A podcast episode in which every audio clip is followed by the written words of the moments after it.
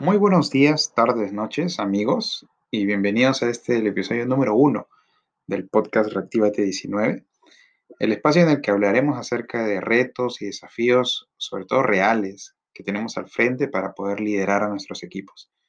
Y en estos tiempos tan complejos, donde tenemos al frente nuestra empresa transformándose, nuestros equipos trabajando desde sus casas de manera remota y el coronavirus alrededor nuestro aún.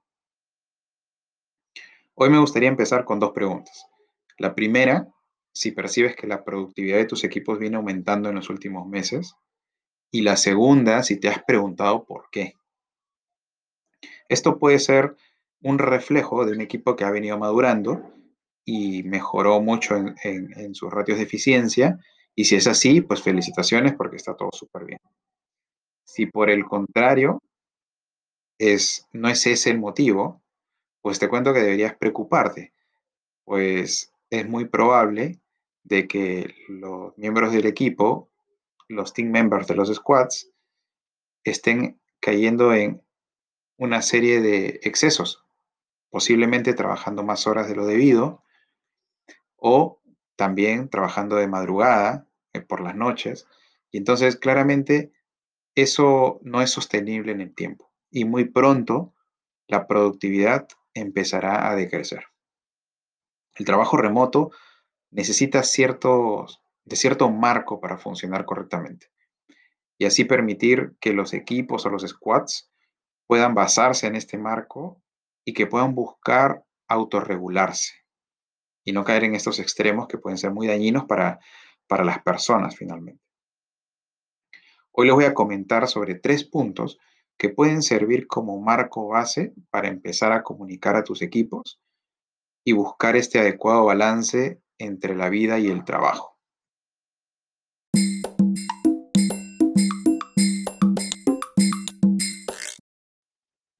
Bueno, entonces aquí sigue mi lista. Sí recordar que esta lista es, es más que todo una guía de buenas prácticas, eh, pues son justamente los equipos con su variada casuística interna los que deben buscar acuerdos y autorregularse. Entonces, esta lista debe servir como, como pauta para inspirar a estos equipos a este, a este autorregulado. Bueno, entonces aquí vamos. Número uno, sé ordenado. Programa tus horarios. Bloquea tu horario de almuerzo. Y toma en cuenta el tiempo que realmente necesitas para atender a tu familia o compartir con ella. Es un momento importante.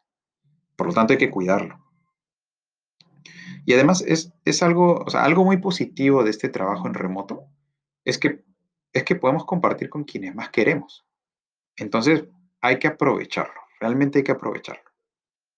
Número dos, sé prudente.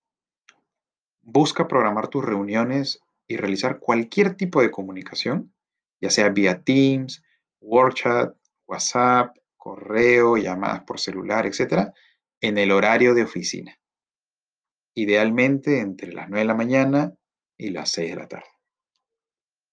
Y finalmente, sé empático. Organiza tus reuniones como máximo de 50 minutos de duración. Prepárate antes, usa el tiempo de manera eficiente, ve al grano, cierra acuerdos, genera accionables, plantea con anterioridad tus objetivos para cada reunión y ve por ellos y esto en verdad ayudará un montón, un montón, y muchos te lo agradecerán. Ya sea cinco minutos al inicio, o cinco, y cinco minutos al final, o diez minutos al final, pero encuentro liberar un poco ese espacio para que la agenda no esté completa en una hora.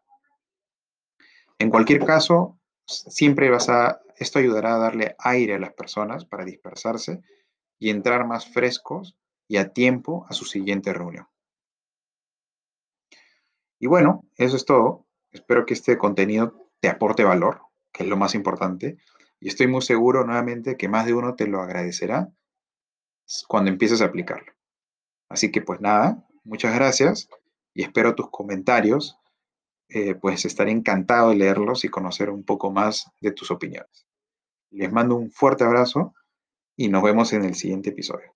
Hasta la próxima.